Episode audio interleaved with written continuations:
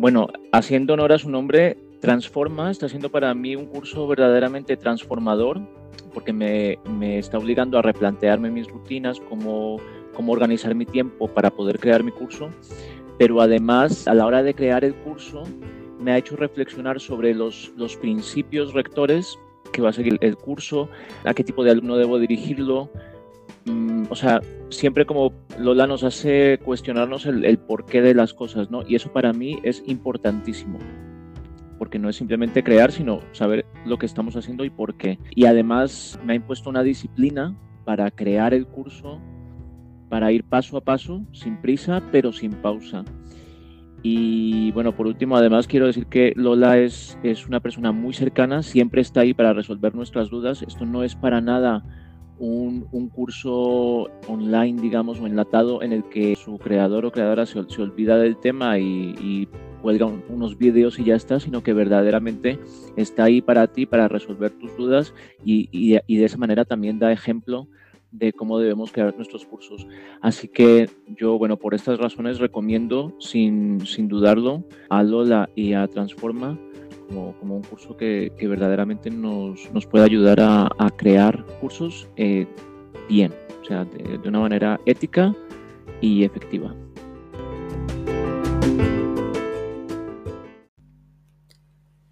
Has llegado por causalidad a Hoy es un buen día, un podcast dirigido a profes de idiomas que buscan crecer personal y profesionalmente gracias a lo online.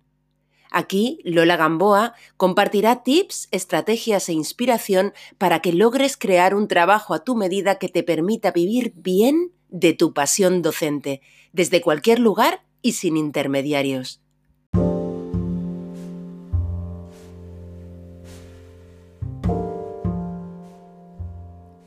Hoy te traigo a Borja Odriozola, un profe de español para extranjeros que además crea materiales y acompaña a otras y otros profes a crear su negocio online de clases de idiomas.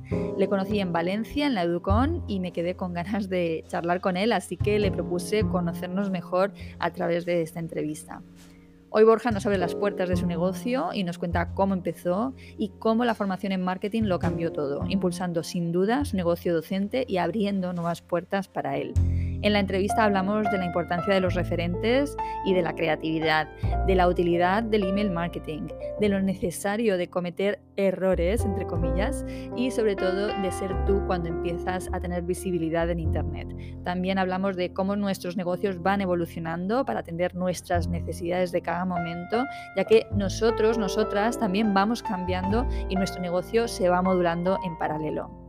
En fin, una entrevista que espero que te aporte, te confirme o te plantee nuevas preguntas. Yo te dejo ya con esta entrevista, pero no sin antes desearte que hoy, precisamente hoy, tengas un gran, gran día.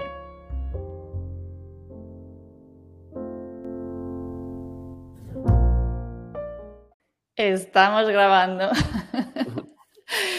Bienvenido, Borja. Muchas gracias, Lola.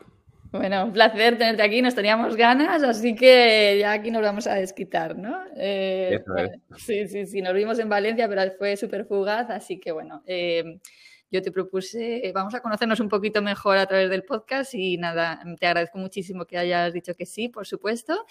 Y lo primero, pues como siempre, mm, que nos cuentes quién eres y a qué te dedicas. Bueno, Lola, pues eso, que tenía yo también muchas ganas ya de conocernos, de charlar largo, largo y tendido y nada, pues para mí es un, un honor, ¿no? Estar, estar aquí. Y bueno, pues en cuanto a presentarme, yo suelo decir cuando me preguntan que, bueno, primero que me llamo Borja, porque ese es mi nombre, y que digo que hago tres cosas. Eh, primero, enseño español a estudiantes de nivel intermedio y avanzado, siempre online. También creo materiales, sobre todo para profesores, para que los utilicen en sus clases. Y también ayudo a otros profesores que quieren conseguir estudiantes y quieren pues hacer avanzar un poquito su negocio a través de todas las experiencias pues, que he ido adquiriendo desde que arranqué con mi proyectito. Vale, ¿y cuándo, ¿cuándo fue eso? Vamos a hablar brevemente así un poco de tu periplo y luego nos metemos, yo creo que a ti te tenemos que aprovechar para temas también de marketing y tal, ¿sabes? O sea, un poco vamos a, que nos cuentes, nos hablas un poquito las puertas de, de tu business, ¿no? Entonces, ¿cómo, ¿cuándo empiezas tú a dar clases de español? Vale, pues voy a resumir así mucho, mucho, mucho, pero yo básicamente, pues la vida me lleva a El Salvador. Estaba allí con una beca de Naciones Unidas, muy contento en comunicación, porque yo empecé como periodista. Tenía pues la obsesión de ser periodista de guerra, esta visión romántica de ir a esquivar balas y, adquirir experiencias y compartir. Y, bueno, al final me quedé con la parte de, adquirir experiencias y compartirlas, pero lo de esquivar balas lo, lo dejé. Entonces yo estaba en El Salvador en, un proyecto que terminó cuando, cuando terminó mi beca y me vi pues en, la posibilidad o de volver a España o irme a Nicaragua, que es donde vivía mi pareja por aquel entonces, porque ella pues le acabó su contrato más o menos al mismo tiempo. Total, que me voy a Nicaragua sin ningún plan, como tengo que encontrar trabajo aquí si quiero quedarme. Y me acordé que yo me saqué un título pues para ser profesor de español como plan B, porque no sé, tuve en mi grupo de amigos, todos los que éramos de letras, pues en algún momento parece que hicimos algún pacto de por si nos falla, por si se da la circunstancia de que no encontramos trabajo de lo nuestro, vamos a formarnos como profes de español. Y yo lo hice pues sin mucha expectativa y ya cuando empecé a hacer prácticas y di algunas clases vi que me gustaba mucho, pero claro, como me dieron la beca, me olvidé completamente de ello, hasta que al llegar a Nicaragua, pues buscando trabajo, buscando trabajo, una academia de California me contactó, a día de hoy todavía no sé cómo, o sea, de repente me mandaron un email como, oye, ¿quieres trabajar con nosotros dando clases online? Clases online. a mí me entró bastante, bastante miedo porque es que... ¿Esto, cuando, fue, Borja? ¿En qué año? 2015, que quiero decir que tampoco es que acabasen de inventar Internet, pero, pero bueno, quiero decir, las clases online todavía creo que no estaban tan extendidas, al menos para mí era algo muy marciano. Y nada, pues les dije que sí y descubrí que me encantaba el tema de que al principio yo tenía esa idea que tiene mucha gente de que las clases online pues como que hay mucha distancia, como que es algo frío, y lo que descubrí es que estás cara a cara con alguien, como estamos hablando nosotros, mm, compartiendo, aprendiendo de las otras personas, que estás abriendo ventanas a otros países y decidí que ahí me quedaba. No en Nicaragua, porque sí he vuelto a España al final con el tiempo, pero sí decidí que quería dedicarme a enseñar, a enseñar español. Muy bien. He estado, para un poco documentarme para la entrevista, pues he estado viendo otras entrevistas que te han hecho, ¿no? Eh, que te hizo Beatriz Cea, ¿no? Y entonces eh, hablabas como de los errores que habías ido cometiendo.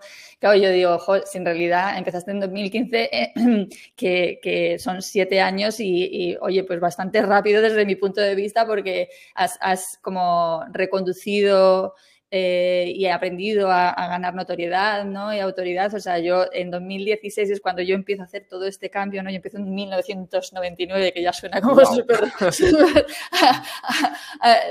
de las antípodas, ¿no? Y, y, te quiero decir que, eh, que en realidad, o sea, mm, muy, sí pienso, o sea, que, que, que, ha sido ágil, ¿no? Ha sido ágil, eh, primero has sido, me imagino, tu experiencia, ¿no? Como profe online, te has ¿no? Te has cogido esa, esa, ese bagaje que te, que te legitima ¿no? y que te, que te, va dando pues, eh, las herramientas necesarias para ir haciendo tu trabajo cada vez mejor y luego pues en algún momento ¿no? me imagino que te diste cuenta y dijiste, bueno, a ver, me tengo que formar en otros asuntos, ¿no? ¿Cómo fue esto? Bueno, lo primero te agradezco, creo que es la primera vez que me acusan de ser ágil, pero bueno, no es la, además lo agradezco porque no es la impresión que yo tengo, yo tengo la impresión de que tardé mucho, mucho, mucho en darme cuenta de lo que tenía que hacer si quería hacer despegar mi proyecto. Para empezar, uno de los muchos errores que, que bueno, si quieres podemos hablar largo y tendido de errores y tal, que, que es algo que me gusta porque no se suele hablar tanto de los errores que cometemos, es muy fácil pues dar lecciones de lo que se debe hacer y tal, y la gente, pues si no ha vivido cierta experiencia, es difícil a veces que te escuche en cuanto a que ese es el camino. Pero cuando tú hablas de los problemas en los que has tropezado, las experiencias que has tenido y cómo te diste cuenta de algo, creo que eso es algo que ayuda mucho a los demás. Seguro. Lo que yo no lo calificaría es como errores en sí. Es verdad que a mí también me ha pasado cuando empecé a formarme en marketing, que fue en 2016, que yo dije, joder, si yo hubiera sabido todo esto antes y es verdad que incluso que ahora mismo, ¿no? Pues hay gente que, que, empieza desde cero y ya empieza con estos conocimientos que tú y yo ya tenemos, ¿no? Y por lo tanto impulsa su proyecto desde el origen eh, más rápido, ¿no? Pero claro, también es que está la parte docente, ¿no? O sea, es que está, ¿no? Está, está, o sea, es que en ese periplo de, decir, estaba cometiendo errores a nivel desde el punto de vista de marketing, puedes decir, ¿sabes? Pero en ese periplo yo me estaba formando y cogiendo, ¿no? Esa solidez docente que, que ya te digo que luego te legitima para, para, ofrecer lo que ofreces, ¿no? Así que yo, bueno, pues son experiencias, son pasos, esos pasos son los que te llevaron a que estás aquí ahora mismo y a mí igual, pero te entiendo porque yo también he pensado, hay que ver ¿dónde estaba yo?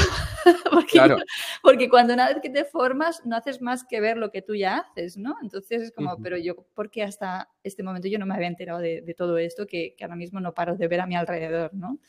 Eso es, y es un ejercicio muy sano además ver, compararte con lo que hacías hace un año o hace dos años, porque, porque a veces parece que estamos atascados, que no sabemos qué hacemos, pero comparas con lo que hacías antes y, bueno, hay que ver también nuestro progreso, ¿no? Y es verdad que cuando digo errores o, cagadas, me gusta más llamarlo cagadas, creo que son parte, una parte necesaria de un proyecto al final, o sea, es, inevitable. Y aunque tratemos de ayudar a otros a que no las cometan, que no cometan las nuestras, todos vamos a tener que, enfrentarlo, que enfrentarlo y es una parte necesaria de nuestro, de nuestro aprendizaje. Sí, sí, sí, o sea, es un poco lo de la cara B, ¿no? Del emprendimiento también y, sabes, que yo hay veces que, o sea, yo sí creo que se aborda y a veces se aborda como diciendo, esto es lo que no te cuentan, ¿no? Los demás, bueno, es que... Mm, todo tiene una cara B, si esto necesitas que te lo digan, pues entonces vamos mal, ¿sabes? Es decir, que nada es perfecto ni nada es como se pinta en Instagram, ¿no? Pero bueno, Cuéntame en qué momento tú te haces consciente de que te hace falta esa pata, ¿no? De, formarte en... Y no sé si, y si te has formado, ¿cómo has hecho? Si has sido autodidacta o te has apuntado a cursos, ¿cómo has hecho? Eh, un poco de todo. Sí, he sido bastante autodidacta, pero también he aprendido a través de cursos, libros y tal. Y no he tenido un momento eureka en un momento dado que dices, claro, lo que necesito es esto, sino que más bien a base de probar cosas, de probar combinaciones de hacer cosas y con el tiempo he visto que no tenían mucho sentido, luego he ido viendo cosas que sí me funcionaban y después he decidido formarme. Y algo que recuerdo es que allá por, yo empecé en 2015, entonces para el 2017 fue cuando arranqué ya con mi proyecto y uno de los primeros cursos, las primeras grandes formaciones que hice de monta tu academia, consigue estudiantes, eh, tenía cosas muy buenas, sobre todo en la parte técnica, pero en la estratégica estaba vacío y yo no me di cuenta. Y te mm. decían básicamente que tienes que tener visibilidad en redes sociales, que te montas una página web que es como un portafolio. Mira, creas la página de precios, pones un sobre mí en el que cuentas todos tus logros académicos y todas tus virtudes y ¡pum! te van a empezar a llegar estudiantes. Era un poquito el mensaje, ¿no? Claro, yo me lo creí a pies juntillas, no tenía ninguna referencia y veía que todas las webs que existían de profesores era exactamente eso lo que hacían. Claro, también la mayoría habían hecho el mismo curso que yo, no, voy a decir. Pero básicamente no tenía ninguna razón para pensar que eso no iba a funcionar, ¿no? Que si la gente le gustas en Facebook, que era lo que se llevaba en ese entonces, se van a ir a tu web y te van a contratar. Y, me di cuenta de que eso no funcionaba. Entonces, mm, sí funcioné bastante tiempo a través de recomendaciones, de alguno que sí contactaba por redes, pero mm, con el tiempo empecé a notar que había hecho tres cosas bien, ya para 2018. Una fue, em, primero, empezar a enviar emails, fue lo más importante, que por aquel entonces lo hacía mal porque lo único que hacía era avisar de que había publicado algo, de que había publicado algo en el blog o incluso en redes sociales, que les decía, oye, que he, compartido esta infografía gratis en Facebook, vete a verla. Y claro, pues no tenía mucho sentido estratégico, pero al menos sí veía que había interacción, que la gente leía los correos y eso empezó a funcionar bien. Otra cosa que hice bien, digamos, es empezar a crear materiales. Empecé a crear, empecé a crear nada, cosas muy sencillitas, infografías, alguna unidad didáctica que poco a poco me fui atreviendo a vender. ¿sí? Eh, empecé en Gumroad, en una página que, eh, igual, sí, seguro que conoces, ¿no? De que puedes o vender o también eh, recibir donaciones o dar gratuito. Pues empecé regalando algunos recursos, luego a pedir donación de a ver si consideras que esto tiene algún valor. Luego me atreví a ser valiente y a ofrecerlas por un euro. pero a mí fueron como cosas que parecen ridículas, son ridículas, no, no, pero, no. saltos mentales muy grandes de Es que la manera de, de expresarlo ha sido gracioso. Entonces, wow, me han pagado un euro y medio, pues igual puedo cobrar dos, igual puedo, claro, empiezas a ver que la gente está dispuesto a valorar tu trabajo y bueno, al menos así fue como empecé a pensar que podía ofrecer algo más que mi tiempo y, y que tenía algo más que ofrecer y que habría gente dispuesta a pagarlo, ¿no? Entonces, eso fue como otra pieza que hizo clic. Y lo otro, que también para mí fue clave, fue un producto que preparé allá por, creo que 2017, que a raíz de problemas que veía en el aula, de problemas gramaticales, yo solía dar soluciones como creativas, cómicas, y decidí plasmarlas todas en un documento que llamé la guía de los monstruos, que ha ido evolucionando y bueno, pues a día de hoy lo sigo teniendo, aunque es muy bastante diferente del primero que hice. Y en vez de regalarlo, dije, ¿y qué tal si lo ofrezco como incentivo para que la gente se suscriba a mi lista de email? ¿no? Entonces, no sé si lo hice en un momento clave o qué, pero empezó a entrar un mogollón de gente en la lista de email y vi que era gente mucho más fiel, que compraba, que contrataba, y dije, ah, amigo, entonces eh, voy a enviar mensajes por email, voy a tener un incentivo para que entren y voy a empezar a vender otras cosas que mi tiempo. Qué bueno, ¿no? Que además lo vieras tú sin que, o sea, sin haberte todavía formado, tú empezaste ya a constatar que esto eh, te funcionaba mejor. Eso es. No, no tenía todavía, como, como te lo estoy articulando ahora, una idea de, claro, esto funciona porque los emails, mm. pero empecé, tocando piezas, empecé a ver que eso funcionaba. Entonces, cuando en 2019 empiezo a formarme en copywriting, en marketing, digo, ah, era por esto, tiene sentido, ¿no? Y ahí es cuando empecé a machete ya a pues, aprender copy, a aprender persuasión y cosas para poder ofrecer mejor lo que hago. Vale, tengo dos preguntas respecto a esto que has dicho. Una, en ese momento, no sé ahora mismo si en ese momento y ahora, eh, si tú te dedicas a alumnos individualmente, alumnos de español me refiero, o, o, es grupos, o es individualmente, ¿no? Continúo eh, con clases individuales. Vale, vale. Y la otra pregunta, ay, ¿qué era?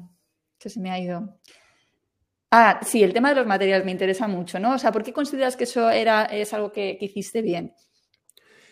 ¿Qué es lo que te ha traído, vamos? O sea, ¿qué te ha supuesto? Lo que me ha supuesto sobre todo es eh, explorar una faceta creativa que, tengo y que para mí era una manera también de dar rienda suelta a otras cosas que quería hacer, de tener, para empezar, tener mis propios recursos, que otros profesores y otros estudiantes pudiesen utilizarlo. Y sobre todo, em, ha sido un viaje en el que he podido ir volcando cada vez más pues, mi personalidad, ese toque que yo podía ofrecer y que, aunque no sea tan tangible lo que he conseguido, porque sobre todo muchos de los mis materiales son de precio bajo, no vivo actualmente de, los materiales de mi tienda online, sí tengo planes de rehacerla y ofrecer otro tipo de materiales, pero sobre todo me, ha ayudado mucho a encontrar mi propia voz, eso que me identifica. Entonces, cuando alguien ve mis vídeos en YouTube también, pues que ah, está haciendo el, profesor este que está haciendo el payaso, que no sé qué, en parte fue por esa exploración de crear materiales, porque cuando empecé, pues empecé como todos, creando pues, tablas de verbos y cosas que es exactamente igual a todo lo que ofrecen todos los demás profesores. Entonces, sí creo que es importante ya no crear materiales, pero sí empezar a trastear para ver cómo volcamos, ¿no? Aquello que nos diferencia de los demás.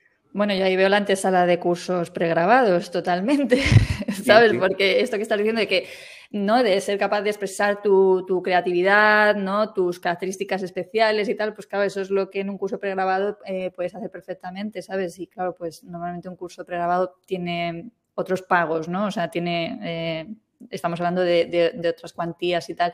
Eh, pero claro, yo cuando lo veía digo, ¿por qué, ¿por qué? O sea, siempre me pregunto, ¿no? ¿Por qué? Porque encuentro que hay mucho trabajo y me parece difícil que eso sea una fuente interesante de ingresos. Puede tener otros, otras recompensas, ¿no? Y, yo pienso, tiene, por ejemplo, para mí, el sentido que le veo, pues, por ejemplo, que te dé autoridad, ¿sabes? Es decir, que ¿no? autor de, estos materiales, ¿sabes? Que te haga eh, ser reconocido y conocido, ¿no? Eh, por otros eh, compañeros en tu caso también que te interesa, claro, eh, y por, alumnos, ¿no? O sea, el, que llegas a tu web y ves toda esa cantidad de materiales ya puestos ahí a disposición, ¿no? Totalmente. Yo si empezase ahora, de todas formas, Lola, no haría eh, todos los materiales que hice. Esto también en parte, que no te he contado, muchos los hice en 2020, durante cuando empezó la pandemia. Mm que para mí fue un momento de, lo, llevé bastante bien, pero ese encierro, sobre todo esos meses que no podíamos salir de casa, yo lo volqué trabajando como, como un animal. Entonces, eh, cuando no estaba dando clases, estaba creando materiales y estuve a un ritmo de que hubo, hubo meses que estuve haciendo un material por semana, uno nuevo para la tienda, como algo nuevo, algo nuevo, volcando y ahora mismo no me podría poner a hacer eso, mantener ese ritmo, porque estoy con otras cosas. Pero bueno, fue para mí, para mí también una manera de, de, catarsis. Y cuando doy asesorías a otros profes, no les recomiendo que empiecen con infoproductos de precio bajo, como, como hice yo. Pero ¿qué pasa? Que yo ahora sí me he plantado eh, con todos estos materiales que sí estoy pensando cómo darles una vuelta para ofrecerlos de otra manera, para hacerlos más, más rentables. Y bueno, no quiero adelantar mucho, pero ya estoy ahora en proceso de volcar la tienda, de quitarla y de crear otra cosa. Los materiales entiendo que te los compran tanto profes como alumnos, ¿no? Sobre todo profesores. Ah, profesores. O sea, que realmente es un producto de entrada para ti. O sea, que te pueden conocer por ahí y luego irse a tus mentorías, ¿no? Que es el siguiente producto que tú tienes, ¿no? Para profes. Eso es, eso pasa en muchos casos.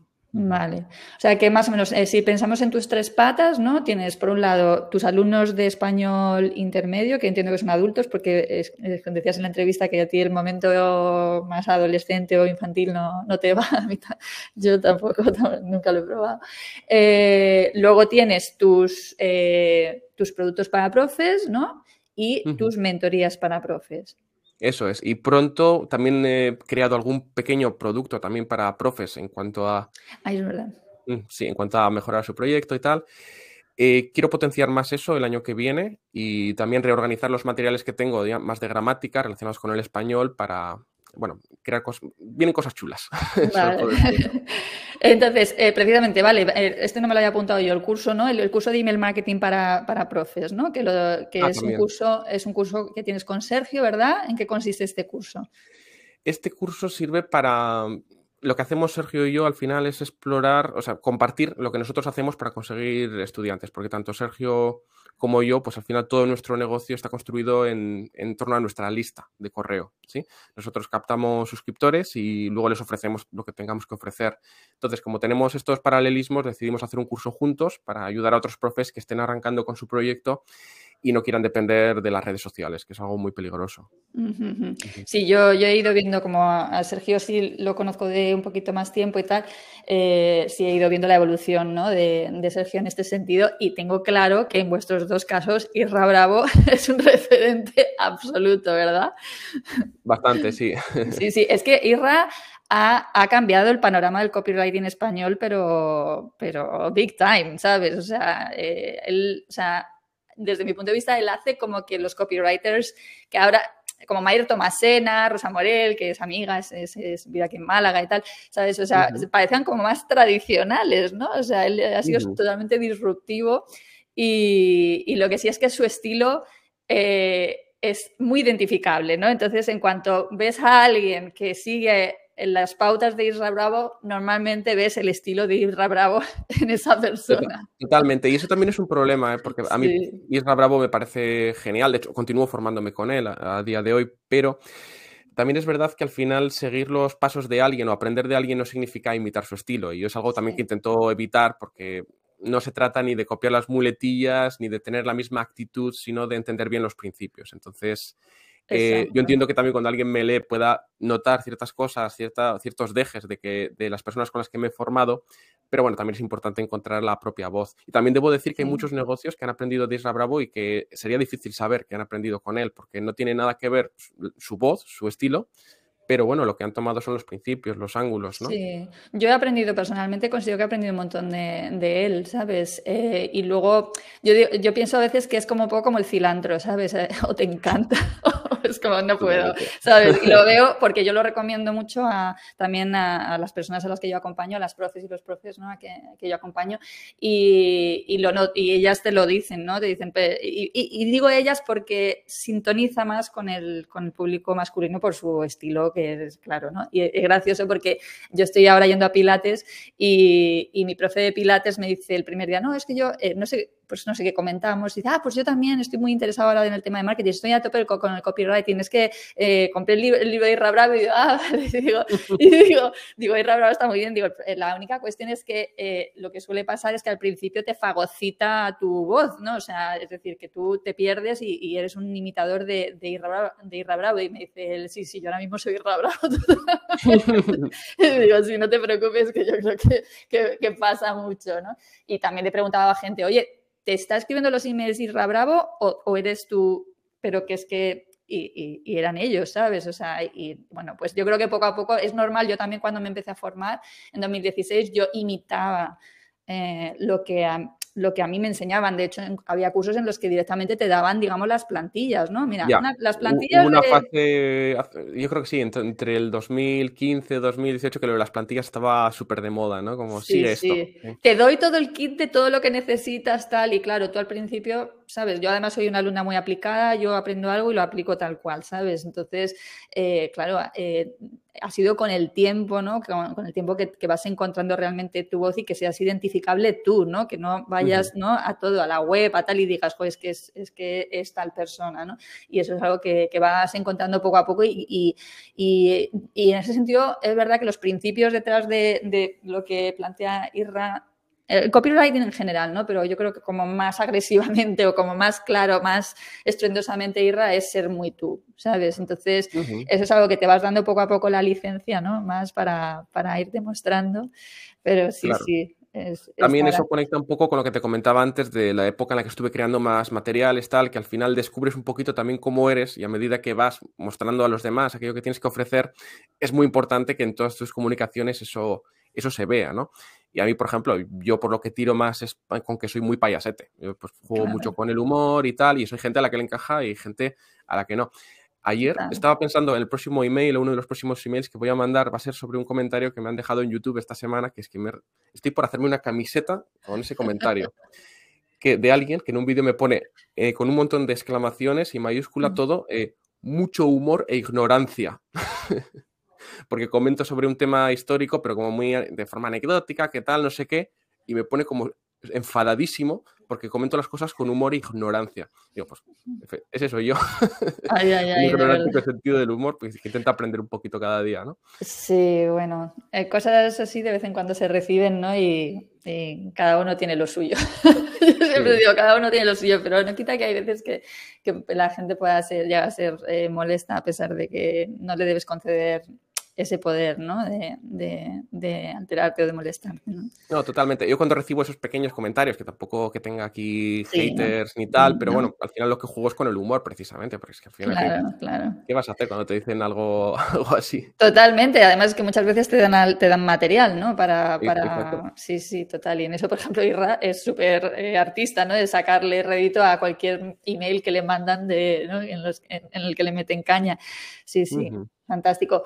Vale, pues no sé, eh, por ejemplo, el tema mentorías eh, con profes es un tema que em, representa eh, una parte fundamental de, tu negocio, me imagino. Entonces, ¿cómo puede ser una mentoría contigo? Vale, es una parte más de mi negocio, no es ahora mismo una parte fundamental. Por un lado, está siendo, sí, económicamente, pues es una parte significativa, pero sobre todo es un aprendizaje para para, bueno, para los profesores que mentorizo, por supuesto, pero también para mí en cuanto a que voy depurando aquello que veo que suelen necesitar y que también en el futuro pues, me va a permitir hacer cursos, ¿no? Para ayudar a más gente, porque al final las mentorías siempre tienen la limitación de que estás ayudando a una persona o a un grupo. Entonces, lo que estoy haciendo ahora es aprender mucho, aprender mucho sobre las necesidades que estoy identificando en profes y bueno, en el futuro lo paquetizaré. Entonces, una mentoría conmigo al final eh, pasa por, tú, no puedes contratar directamente mis servicios de mentoría porque tengo que tener claro primero si puedo ayudarte, porque las necesidades de cada profe pues, pueden ser muy diferentes.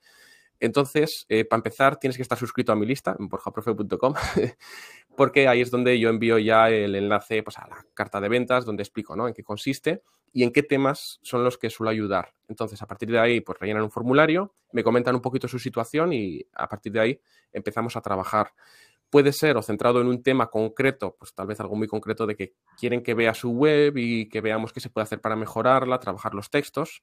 No hago copy, yo no escribo los textos de las webs, sino que ayudo, oriento, mm.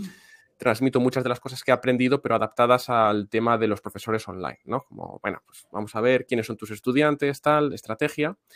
Y sobre todo suelo, suelen contratarme packs de cuatro bloques, donde solemos ver primero la estrategia, eh, qué estás haciendo para conseguir estudiantes, qué es lo que buscas, cómo podemos llegar ahí. Un segundo bloque en el que vemos la web, cómo construir una web con la que pues, captar suscriptores o dependiendo de lo que busquen, pero generalmente lo que cuando me, cuando me contratan es porque han leído los emails y quieren hacer algo similar, ¿no? Entonces, tener una web buena para captar, Tercer bloque vemos cómo crear una buena página de servicios, que la mayoría pues, son, un, son un desastre en el mundo de las clases online. Y lo digo porque la mía ha sido un desastre también durante mucho tiempo. Los típicos... Hello. típico de, de, que ponemos como las tres columnas de los tres precios, ¿no? Clase individual, clase no sé qué, tal. Y como que la gente va a llegar ahí y va a soltar la tarjeta, ¿no? Después de ver una publicación nuestra en, en una red social. Pues eso no funciona. Entonces, dedicamos una sesión entera a ver cómo crear una buena página de servicios y luego otra en la que ya vemos el email marketing. O sea que entiendo que, eh, claro, tú acompañas a profes a montar un negocio de clases individuales también, particulares, pero con el apoyo, con el apoyo del email marketing.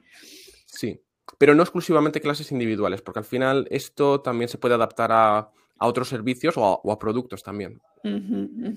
Es que, claro, yo pienso muchas veces, eh, cuando tú te metes, y también te lo, por eso te, he hecho la pregunta inicialmente, ¿no? Cuando te metes en el tema del email marketing y de hacer bien las cosas, es que si tú estás en el formato de las individuales o de los pequeños grupos, ¿no? En directo y tal, digo, es que eh, te quiero decir que enseguida sea, si funciona, o sea, desde mi punto de vista, si funciona con grupos grandes, que es a lo que yo me dedico, ¿no? O sea, que tengo grupos de, de por ejemplo, en el último curso, cuarenta y tantas personas y, no, y yo no soy de las que tengo grupos enormes en donde no sé ni quién está, ¿sabes?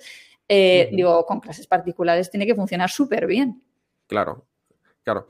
Si es que de hecho lo que me piden la mayoría son para clases individuales porque cuando estás arrancando con tu negocio online, pues hay que empezar con servicios, ¿no? Pero una vez que ya llenas ese cupo, ya es cuando puedes empezar a centrarte ya en cursos, en tal, en volcar ese conocimiento de, de, otras maneras. Pero sí, o sea, nada que construyes una lista, no hace falta que sea una lista muy grande para que te lleguen estudiantes, con que te estés dirigiendo al tipo de estudiante que tú quieres, Mm, lo normal es que te empiecen a llegar bastante rápido. Ya, claro.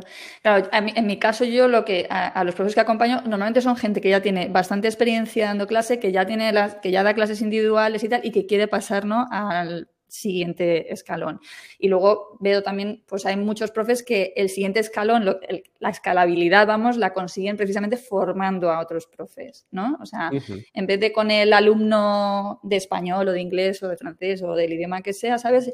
Formando a profes porque, claro, son profes que llegan ya con un bagaje bastante extenso, ¿no? De, experiencia docente y a lo mejor incluso eso, pues tienen, eh, pues, un método propio, ¿no? O han aprendido distintas metodologías que con combinan y que pueden eh, trasladar, ¿sabes? Entonces, en donde consiguen llegar las habilidades en, esa formación a otros profes, pero a lo mejor ellos en, su, ¿no? en sus clases siguen dando clases particulares, por ejemplo, ¿no? Eso es. Mm. Además tiene algo muy chulo lo de ayudar a otros profes y es que se aprende un montón. O sea, al final cuando estás hablando con otros profesionales, ves sus proyectos, las ideas que hay detrás, que a veces igual pues les faltan algunas piezas para plasmarlo, para hacerlo eficiente, pero, pero wow, es que he mm. trabajado con profes que mezclan el tema del coaching eh, sigo trabajando ahora con un profe, Oscar, le mando aquí un saludo, que seguro que escuchará esto, que es, también trabaja con el tema de coach deportivo, o sea, eh, da clases a deportistas adaptándose a sus necesidades, entonces descubres proyectos chulísimos, cosas que igual no se te había ocurrido, entonces el reto también de ver de cómo podemos em, centrarnos en esto, que funciona, pues eso que también está muy bien en las clases, ¿no? Porque también hay estudiantes pues, que tienen diferentes circunstancias, pero bueno, para mí lo de trabajar con otros profes pues también es un desafío y algo que, Totalmente. Totalmente. Sí, sí, además, sí, cuando ves, ¿no? Su cambio, ¿no? Su, su antes y su después, que, pues, a ver, yo hubiera querido encontrar una yo hace más tiempo, ¿sabes? O sea, que alguien que, porque tú has hablado al principio, ¿no? De yo no tenía referentes, ¿no? Claro, que importante es tener gente que dices, eso es lo que yo sí quiero, ¿no? Porque eh, es verdad que tú puedes estar mirando mucho a tu competencia, entre comillas, ¿no? A tu alrededor y despistándote un poco, viendo lo que hace la gente, porque hacemos un poco sin saber, ¿sabes? Y otra cosa es decir, no, no, es que claramente lo que yo quiero es esto, ¿no? O sea, esto a mí me conecta, está en el camino que yo quiero seguir, ¿sabes? Y, y yo la verdad que, mm, eh, o sea, a mí me costó muchísimo encontrar y ni siquiera lo he encontrado en mi sector, ¿eh? O sea que... E, eso mm. también e, es clave que algo también que he descubierto que, que, me ha ayudado un montón es mirar fuera del sector, porque al final mm. compararte con otros profes te puede ayudar hasta cierto punto. En general compararse es malísimo. Aprender de otros que están haciendo las cosas bien está bien, pero cuando empiezas a mirar otros campos, y no, no te hablo solo del copy, es que cuando ves proyectos que hacen bien las cosas, se puede aprender muchísimo pero muchísimo. ¿Recuerdas? Bueno, nosotros nos vimos en Valencia y no sé si recordarás a Antonio García Villarán, un pintor que se pasó por ahí. Ay, sí, pero es que yo no estuve el segundo día. Ah, vale. Bueno, pues había un pintor que yo no lo conocía, pues es un youtuber como muy... tiene un mogollón de seguidores y tal. Y me, he pasado, me pasé semanas después de, de esos días en Valencia estudiándolo, estudiando cómo hace lo que hace, porque me parece que el tío tenía un carisma y si estudia su proyecto, la forma en que tiene todo organizado, yo he aprendido un montón con él. Estoy planteándome incluso lanzar una formación estilo audio analizando su proyecto. Qué bueno. Porque me parece que podemos aprender muchísimo los profes de él. Y él hablaba del tema de que, de que el trabajo se tiene que pagar, que de esos complejos que tenemos muchas veces en el mundo de la enseñanza, de, que hay que regalarlo todo, y él decía, no, no, aquí hay que pasar por caja, ¿no? Y dijo muchas cosas que resonó con muchos de los que estábamos ahí, que eran docentes, ¿no? Y fíjate, pues al final, pues alguien del mundo del arte puede darnos lecciones, ¿no? A los del mundo de la enseñanza. Claro, indudablemente, sí, sí. He visto recientemente que has, que has hecho algunos vídeos, ¿no? De, de recomendación de, de, herramientas, ¿no? Con Absumo, que es, hola, o sea, te quieres volver loco ahí dentro, ¿no? O sea, entras en Absumo y digo, ah, me pongo nerviosa. Eh, me imagino que eh, eh, bueno, te mueven distintas razones, pero bueno, eh, cuéntanos tú un poco por qué te estás medio metiendo ahí un poquito en el tema de recomendar herramientas. Vale, ahí es un terreno que intento moverme con cuidado porque suelo hablar mucho de la herramientitis, que creo que en el sector, sobre todo en el sector del L, de la enseñanza del español, somos muy de esta nueva herramienta que ha salido y, perdemos un montón de tiempo haciendo cosas sin saber muy bien para, para qué lo vamos a usar, ¿no? Y siempre digo que no, no, debemos comprar un martillo y luego buscar clavos, ¿no? Sino sí que si tienes clavos que hay que clavar en casa, busca, busca el martillo. Pero eh, algo que sí he visto, por ejemplo, en cuanto a mi lista, es que agradecen mucho las recomendaciones de lo que sea. Y, por ejemplo, yo los domingos suelo mandar correos a veces más informales de, eh, cuento igual que me he ido al monte a, correr y, he hecho no sé qué calentamiento y la gente igual te dice, ah, interesante, pues yo suelo hacer esto. Entonces, cuando he notado que cuando recomiendo libros o ciertas cosas que yo estoy utilizando, la gente lo agradece. Y he dicho, pues mira, ya que me estoy comprando estos días estas herramientas que, no he comprado al tuntún, sino que realmente voy a utilizar para mi proyecto, ¿por qué no recomendarlas y de paso hacerlas con enlaces de afiliados? Que, lo dije, ¿no? En la lista. Es como, bueno, aquí yo me llevo una comisión, que a ti no te cuesta más. Y bueno. No, pues es más, les cuesta menos, porque cuando, si es la primera compra, eh, Absumo les da a ah, ellos, que yo recuerde, les da a ellos un 10 eh, dólares de descuento. Si pues mira, se me olvidó mencionarlo, pero es verdad que en la primera compra además es que les hace descuento. Entonces, eh, creo que también hay cierto miedo, ¿no? De recomendar cosas, cosas de otros o cosas que no están relacionadas con lo tuyo, pero bueno, es que estas dos herramientas, que, creo que ya no está esa oferta que, de las que yo he hablado, pues nada, decidí grabar un pequeño vídeo casi usándolo sin edición. Mira, es que estoy usando esto y lo he comprado por esta razón. Y un montón de profes pues me han escrito dando las gracias, por, muchos de ellos la han comprado y digo, bueno, pues es un valor que puedes estar aportando y, además recibiendo algo a cambio. Totalmente, aparte que a ver, que lo que recibes a cambio en Absumo, yo, yo me acuerdo que yo recomendé eh, que, porque salió una, una, aplicación de plataforma que se llama Gurukan, y la recomendé y dije, o sea, cómpratela, o sea, es que estamos hablando de, no sé, 49, 59 dólares, un pago ya, ¿sabes? Y ya tienes un lugar para subir tus cursos, ¿no?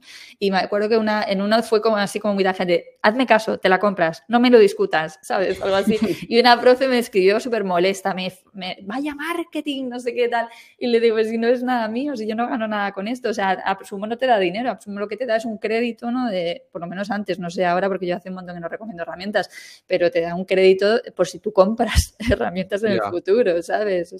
por si te interesa o por si le interesa a alguien que, que esté escuchando, eh, si es posible tener enlace de afiliados y ganar dinero. ¿eh? Es que lo han cambiado ahora, lo han cambiado. Yo he visto que sí. Forman parte de una red y te dan una, una comisión, pero, mm, pero mm. bueno. Sí, y es que no sé, tampoco entiendo muy bien la gente que se ofende cuando le recomiendas algo. O sea, la opción de no comprar siempre la tienes, ¿no? Ya, claro, yo creo porque ella se pensaría que era algo mío y yo le estaba diciendo, te lo compras. Mm, ¿Sabes? Es que además fui así muy tajante. Eh, mira, no, no, o sea, no me lo discutas, te lo compras. Y luego vas y me lo agradeces, ¿vale? O sea, fue, fue así muy, muy directa porque realmente, o sea, eh, puede que no sea la super herramienta de plataforma, pero ¿en qué momento tienes tú la posibilidad de estar ya subiendo tus cursos, eh, cobrando con ellos a través de una pasarela de pago? O sea, con, lo complicado que es todo este tema, ¿no? O sea, que por lo menos yo en lo que mentorizo a profes es una de las preocupaciones, dónde cuelgo mis cursos, cuánto me cuesta la plataforma. Hablando de lo de, las de la herramientitis, está también la herramientitis gratitis, ¿no? O sea, es decir, si puede ser gratuita, eh, mil, veces, mil veces mejor. Y en este sentido, pues absumo la verdad que es genial porque te da la oportunidad de probar herramientas que son espectaculares, eh, son unas ofertas de cachondeo siempre y además 60 días tienes para probar la herramienta y si no te gusta la devuelves. Yo he devuelto herramientas Happy Scribe, por ejemplo. Yo las has devuelto, mira, fíjate. hay que aclarar que, que, Absumo no nos está patrocinando este espacio. No, no, pero aquí lo compartimos todos. Y es que, ¿sabes? sí, eso, tiene buena política de devolución y lo de que sea de pago único, pues es que está súper bien. Entonces, sí, cuando veo chollazos así, lo suelo mencionar en la lista. Era la primera vez ahora que grabo vídeos hablando de ello, pero, pero bueno, está bien compartir estas cosas que descubrimos, ¿no? Y a veces hablar un poco fuera de tiesto, aunque no sea exactamente de lo que sueles hablar normalmente, he visto que a la gente le gusta. Totalmente, totalmente. Y hombre, al final, yo cuando he recomendado, o sea, me ha dado crédito y, todavía tengo el crédito ahí porque, o sea, es que tienes que comprar herramientas para usarlo, si no, no, no. Pero aún así, pues sí, también me ha dado para comprar alguna herramienta. O sea, y esto son las afiliaciones, ¿no? La afiliación es tú haces una recomendación de algo en lo que realmente crees, ¿vale? Y, hay, un, hay un premio porque estás actuando de alguna manera como vendedor, ¿no? De, esa, de esa aplicación. Y mira, por ejemplo, algo que me va muy bien con el tema de afiliados es con, bueno, se llama Gimglish, una compañía con la que colaboro, eh, es francesa y hace cursos de idiomas. Y son, me contactaron, me dijeron que a ver si les interesaba, que si me interesaba ofrecer sus cursos. Y son cursos de 5 o 10 minutos que haces desde el móvil, súper divertido, tiene un storytelling tremendo. Con, en el caso del curso de español, pues se llama Hotel Borbollón, que que bueno, es como un hotel súper loco, que pasan cosas rarísimas y además se va adaptando a ti, a tu nivel.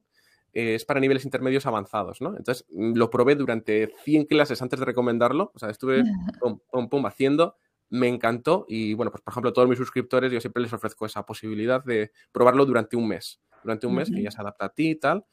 Y bueno, pues está siendo una relación súper provechosa que alguna persona me ha preguntado alguna vez como, pero no es competencia. No, para nada, si es que mis alumnos están encantados, si es que muchos lo están comprando, muchos de mis estudiantes de clases individuales, porque es un complemento a sus clases.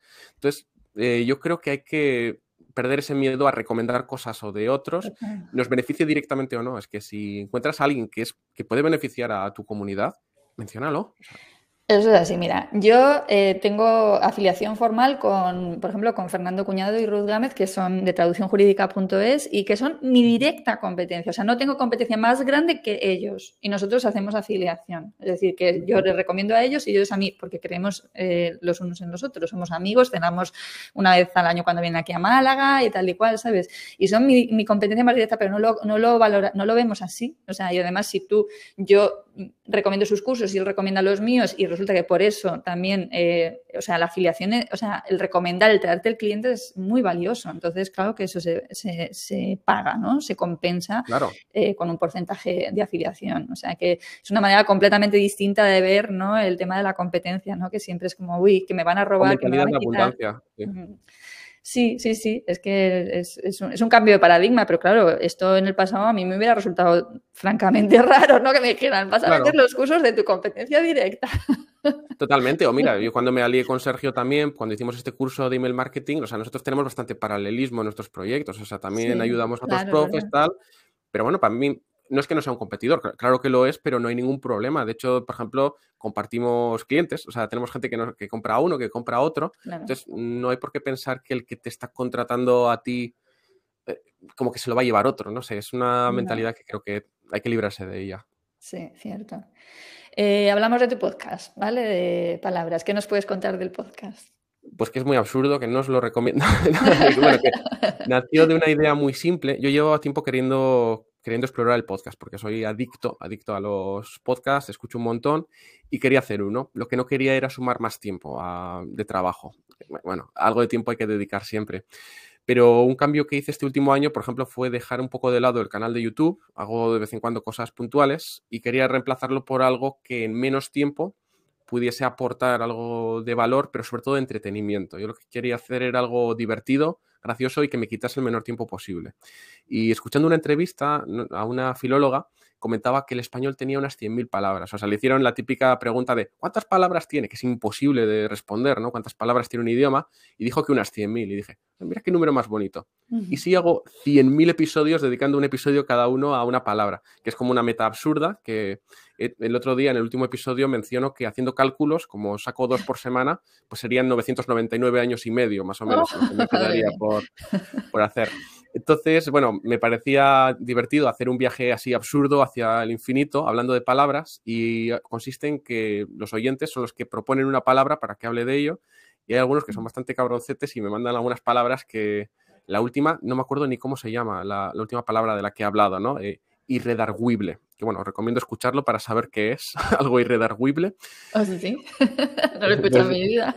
Pues yo tampoco hasta que me la enviaron, pero bueno, al final pues eh, lo que hago es explorar la etimología, algunos usos y luego cuento anécdotas que a veces no tiene prácticamente nada que ver, pero que a la gente pues le gusta, ¿no? Le hace gracia y algo que me ha encantado con este podcast es que, por ejemplo, lo están escuchando mis amigos, que, siempre ignoran todo, todo lo que hago, pero esto, por ejemplo, algunos lo están recomendando porque les parece entretenido, que era justo lo que buscaba, eh, acompañar, eh, eh, que, pasasen un buen rato y luego ya, si les interesa suscribirse y recibir otras cosas, pues estupendo.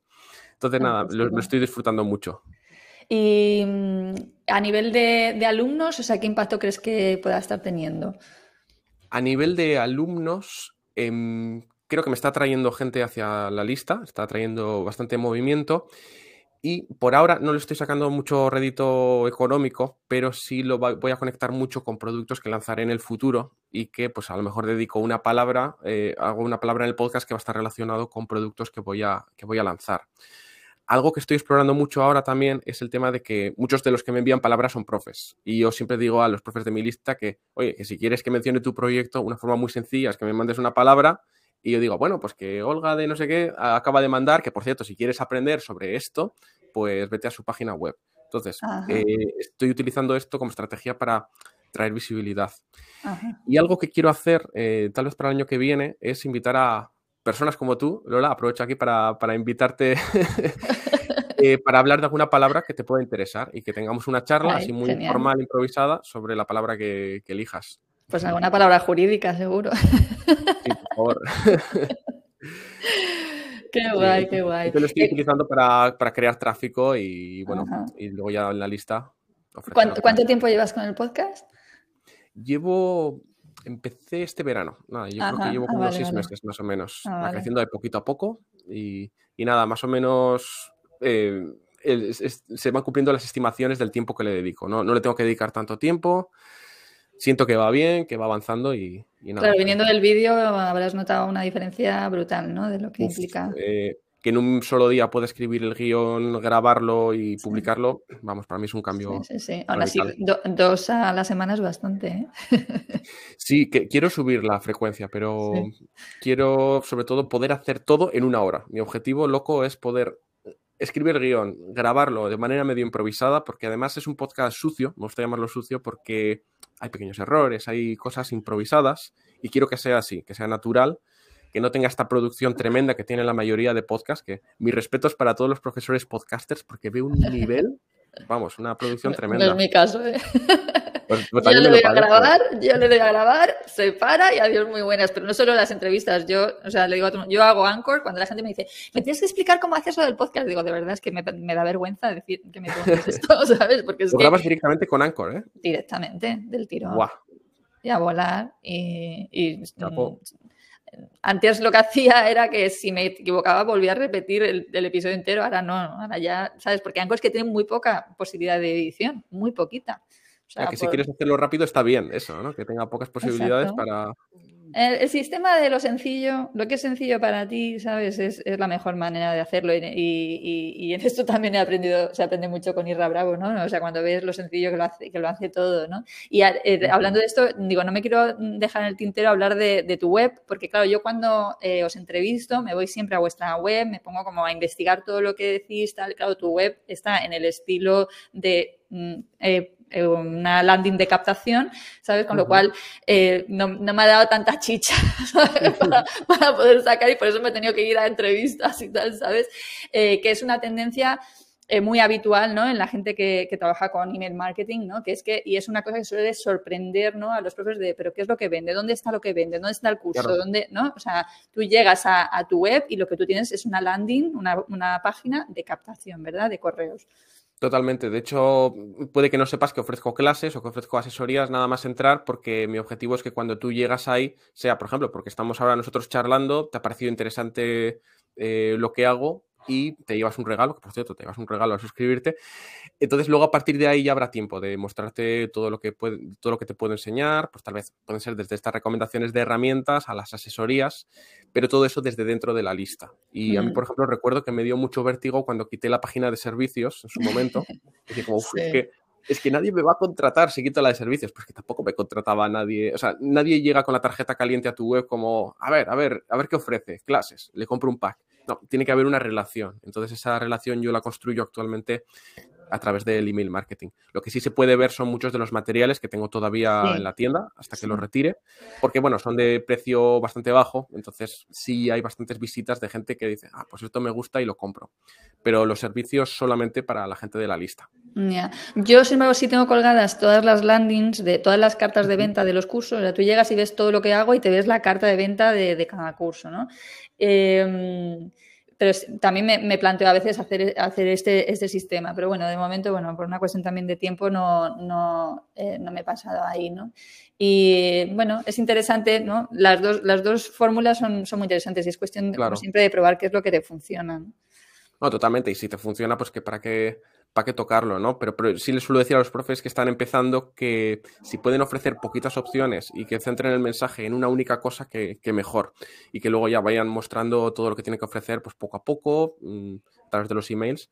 Pero bueno, también cuando tienes tanto que ofrecer como, como tú, Lola, también yo entiendo al final, es que tienes un libro, tienes cursos, tienes mogollón de cosas que, te interesará que no, que lo vean nada más llegar a tu Más que nada porque también yo como tengo tres nichos tan diferenciados entre sí, ¿sabes? Eh, eh, me resultaría difícil, pero bueno, que es una cuestión, yo tengo todavía páginas por ahí pululando que hay que eliminar, ¿sabes? O sea, pero de repente es como, Dios mío, si es que, a ver, el día que me ponga a poner orden aquí, ¿sabes? O sea, dentro sí se ve todo muy ordenado, pero yo sé que detrás hay cosas que hay que, que hay que quitar y esto es algo que eh, que las cosas no se construyen de la noche a la mañana, ¿no? Que son muchos pasos que todos seguimos aprendiendo y que, bueno, pues que cualquiera que, desde mi punto de vista, cualquiera que se forme se puede poner en una posición de igualdad bastante rápidamente, ¿sabes? O sea, si tú te formas en, temas de marketing, lo primero es tú tienes que llevar tu parte docente y eso la tienes que tener cultivada y y nutrida y que estés sólida, ¿no? Y luego está la parte en la que tú empiezas a aprender marketing, en la que básicamente aprendes, o sea, si das con las personas adecuadas, pienso, aprendes a ser tú, simplemente a poner valor en, para poner en valor lo que tú tienes. Me estoy acordando ahora mismo de que hemos comprado recientemente una casita muy pequeña en un pueblecito de aquí de Málaga que se llama Comares, ¿no? Pues es súper bonito y tal. Y la casa es pequeña, no, lo siguiente, o sea, eh, mm, o sea, y además mal construida estas casas de pueblo que es que tiene casi, bueno, yo me he dado ya un golpe en la cabeza al pasar de una habitación a la otra, o sea, de, porque no sé por qué hacen, o sea, la, puerta de entrada. Era más bajita antes. Era más bajita, claro, sí, sí, o sea, pues em, yo le he hecho su perfil de Instagram a la casa, porque la casa es una casa que, pretendemos alquilar en el futuro. Y en el perfil de Instagram le he puesto la casa más pequeña de Comares en la plaza más bonita de Me encanta. ¿Sabes? Entonces, en vez de ocultar, ¿no? O sea, eh, lo que es, es que es enana y está, es muy rara por dentro, si eso mismo lo tratas de ocultar, no, es que está, el espacio está bien aprovechado, ves, ves en las fotos que no, ya hueles algo, ¿no? Pero si ya desde el principio dices que es la más pequeña y lo vendes como bueno, no sé si es como una ventaja, ¿no? Pero como algo que, lo pones encima de la mesa desde el principio. Oye, con lo de moda que están las tiny homes estas, ¿no? La gente se muere por una tiny home, pues nada. La tiny home de Comares, ¿no? la tiny, la, la, casa más tiny de Comares. pues sí, hay que poner en valor lo que somos, quiénes somos y eso eh, siempre va a conectar con alguien, ¿no? Porque tú decías, bueno, pues habrá gente a la que no le guste mi estilo y hay mucha gente a la que no le gusta el mío, ¿sabes? Y por algo yo atraigo, siempre digo, porque aquí atraigo yo? Pues normalmente a mujeres muy de mi perfil. Hay también hombres, ¿sabes? Pero traigo sobre todo a mujeres muy de mi perfil, de mi edad, de, ¿no? de que están buscando, están en, una, en un aspecto, en una fase de su vida que buscan la simplicidad, la naturaleza, o sea, casi, ¿no? Cuando a veces me reúno con ellas, yo tengo, tengo perros, vivo en el campo, no sé, ¿sabes? O yo quiero vivir en el campo, es mi sueño, tal, ¿sabes? cada uno de nosotros atrae un perfil. No sé si tú tienes identificado un poco el perfil que tú atraes. Sí, sí. Eh, por ejemplo, dentro de mi audiencia la mayoría son mujeres. ¿Ah, sí? Sí. Eh, bueno, pero ese es el mundo de los idiomas, también hay que decirlo. Sí, sí eh, totalmente. Tanto de estudiantes como de profes, que en el mundo del ELE también, pues, también hay muchísimas profesoras. Mm. Y te iba a decir algo a raíz de lo que has dicho de, del perfil. Bueno, una lección muy valiosa que de lo que has dicho, de lo del marketing, es que totalmente, creo que solemos tener, cuando, empezamos en el mundo del marketing, pensamos que es algo como artificioso, que hay que aprender trucos y no sé qué, y es que nada de eso. Para empezar, cuanto menos te compliques mejor y que al final te das cuenta de que lo que estás construyendo es tu verdadera voz, estás aprendiendo a mostrarte tal como eres y que al final el buen marketing, el buen copy se trata de trasladar las cosas de la manera más sencilla, más directa y más interesante posible. Eh, nada, nada más y nada menos, ¿no? Y luego en cuanto a mi público, pues sí me pasa que en cuanto a profes sí noto pues, cierto patrón, ¿no? De, en cuanto a edad, objetivos, estado vital, tal. Y algo que me pasa con los estudiantes es que, y lo suelo contar cuando doy asesorías para el tema de construir una carta de ventas, es que el perfil de estudiantes que me llegan son todos súper similares. Y es que yo cuento una historia, una historia real en esa carta, sobre un estudiante que a mí me encantaba, que ya no le doy clases, ya no me necesita, y cuento su historia y de lo que consiguió él eh, con las clases, que pues bueno, es que ese tío es un crack, o sea, al final no es mérito mío, es mérito de él y yo le ayudo en su camino, ¿no?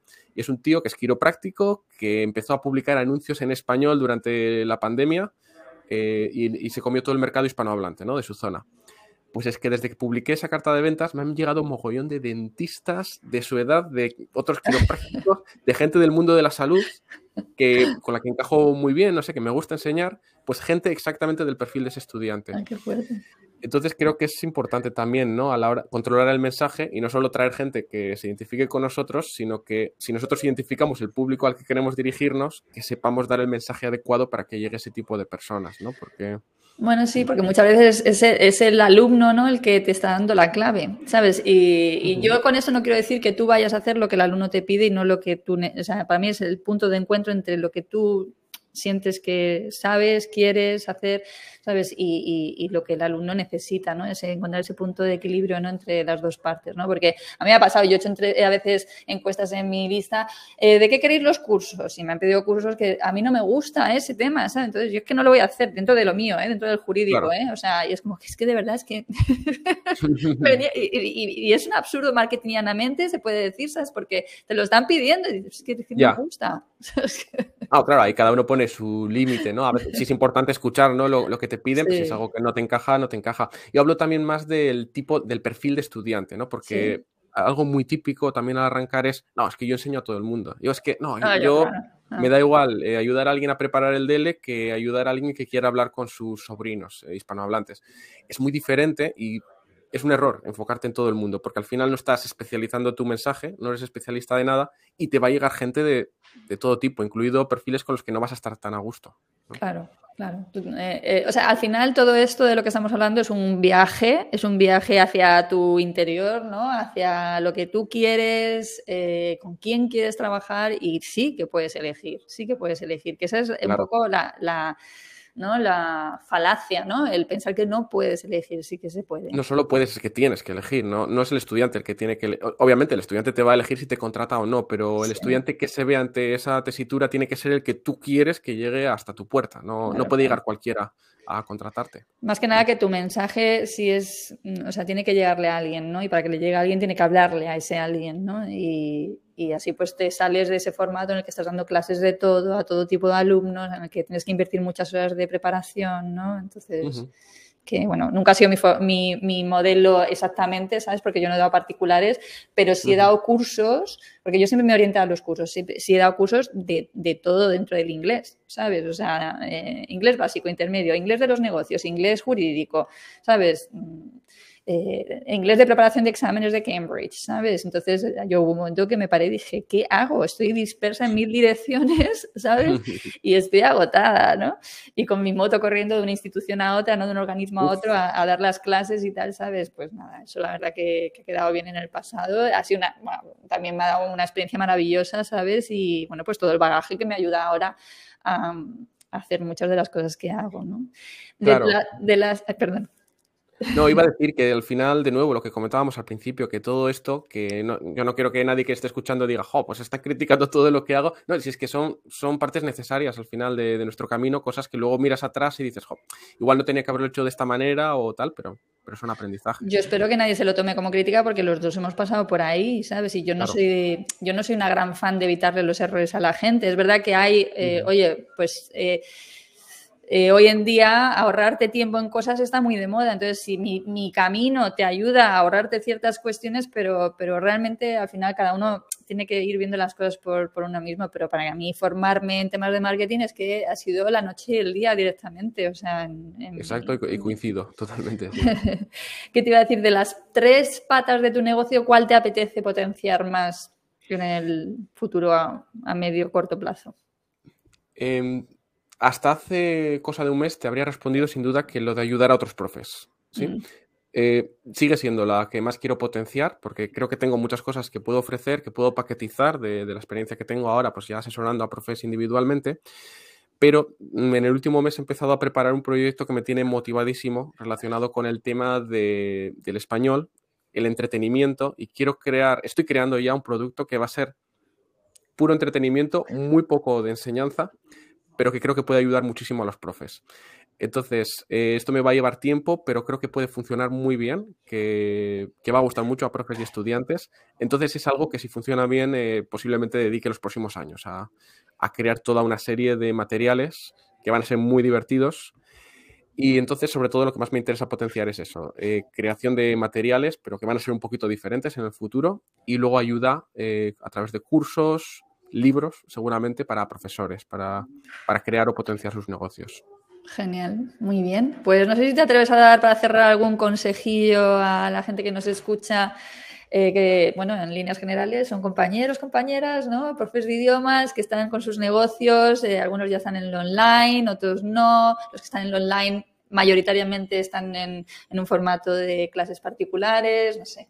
Eh, algo, algo de tu experiencia que tú quieras compartir y que haya sido un gran aprendizaje para ti, que quieras bueno, pues volviendo a otras cosas que hemos hablado, les diría que no tengan miedo a cometer errores, que son, que son necesarios, que son parte del camino, pero sobre todo que miren fuera de su campo, que miren fuera de su círculo, de lo que están haciendo esos profes a los que miran siempre, como, ah, es que este le va muy bien, fíjate lo que están haciendo en otros campos. No pienses, eh, ay, es que eso funciona para ese proyecto, pero no para lo mío. Mira qué puedes aprender, qué puedes extraer como aprendizaje de los demás. Y con esa actitud, eh, con esos aprendizajes, es que vas a poder llegar mucho más lejos. Y por supuesto, pues que se suscriban a mi lista. Eso dejaremos los datos, claro que sí. Lo vamos a dejar ahí en, la web, en los datos del episodio, en las notas. Sí, sí. Sí, sí. Borjaprofe.com. Eso es. Sí, lo cambié hace poco el dominio, antes se llamaba First and Spanish, pero bueno, ya no, no, no me sentía identificado con ello. Bueno, es que esa es la historia, ¿no? Cómo vamos evolucionando, ¿no? Y que muchas veces, ¿no? Las profes, los profes tienen miedo como de, ay, me identifico ahora me, con mi nicho tal, es como si estuviera cerrándome puertas, ¿no? Es que vas a ir evolucionando. Yo he ido, eh, yo, por ejemplo, he estado tres años de mentorización. Este año me he tomado un descanso de la mentorización pura y dura, ¿no? O sea, sigo teniendo un curso con los contenidos de la mentorización, pero yo no hago ya mentorización como la estaba haciendo. Necesito un descanso porque es espectacular, es maravillosa, pero también es, es muy intensa emocionalmente, ¿no? O sea, no es lo mismo estar dando clases de inglés jurídico que estar ayudando a alguien a montar un negocio. O sea, es que hay, una, hay un componente emocional, es brutal. Muchas expectativas, eh, ¿sabes? Es, es, bello, pero es, también, eh, o sea, muy intenso. Drena energía. Entonces, yo este año he dicho, vuelvo a, poner más foco en la parte de inglés jurídico, que nunca la he dejado, ¿eh? esa siempre ha estado funcionando, esa está estable, esa está en velocidad de crucero, ¿sabes? Y, y este año estoy en la creación de un nuevo curso de inglés jurídico. ¿Por qué? Porque me apetece volver a, mis clases en las que la parte emocional pues prácticamente no estaba, ¿sabes? Entonces a lo mejor del año que viene digo, venga, ya estoy preparada de nuevo para, acompañar en este sentido a profes. Y por eso cuando tú me has dicho, te hubiera contestado antes los profes y ahora de repente lo que me está ¿no? ilusionando es esto, pues es que es natural. O sea, que, que tú ahora mismo estás en esto y lo importante es saber, cuando ya sabes, cuando ya tienes herramientas, ¿verdad? Es que puedes empezar nuevos proyectos, pero ya sabes las herramientas que, o sea, qué es lo que, las estrategias que tienes que poner en marcha. Puedes ir más rápido. Exacto, exacto. Sí, sí, sí. Muy bien, Borja, pues muchísimas gracias por este ratito. A ti, eh, no sé cuánto tiempo ha pasado ya, pero se me ha pasado volando. Llevamos 59 minutos casi. Madre mía. Pues nada, decirte que he disfrutado mucho, Lola, aquí charlando contigo, que ahí volveré cuando, cuando quieras, si quieres que sigamos hablando de otras cosas. Y, nada, pues eso, darte las gracias y que espero que, sea de interés para, la gente que, te escuche y si no, por lo menos que pasen un rato entretenido. Seguro que sí, seguro que sí. Siempre la experiencia de, de otros compañeros y otras compañeras es súper útil y para esto está aquí este podcast que nos nutre a los que participamos en la entrevista y desde luego también a las personas que lo siguen, porque precisamente lo que comentabas antes del podcast, ¿no? Es, em, o sea, eh, no hace falta ni siquiera tener una gran audiencia, pero es que llega, llega súper bien y, conecta muchísimo con la gente. Así que, bueno, pues nada, lo dicho. Muchas gracias por abrirnos ahí las puertecitas de, de borjaprofe.com y, nada, quedamos, quedamos eh, citados para el futuro. Eso es. Muy bien, Borja, pues un abrazo. Muchísimas gracias.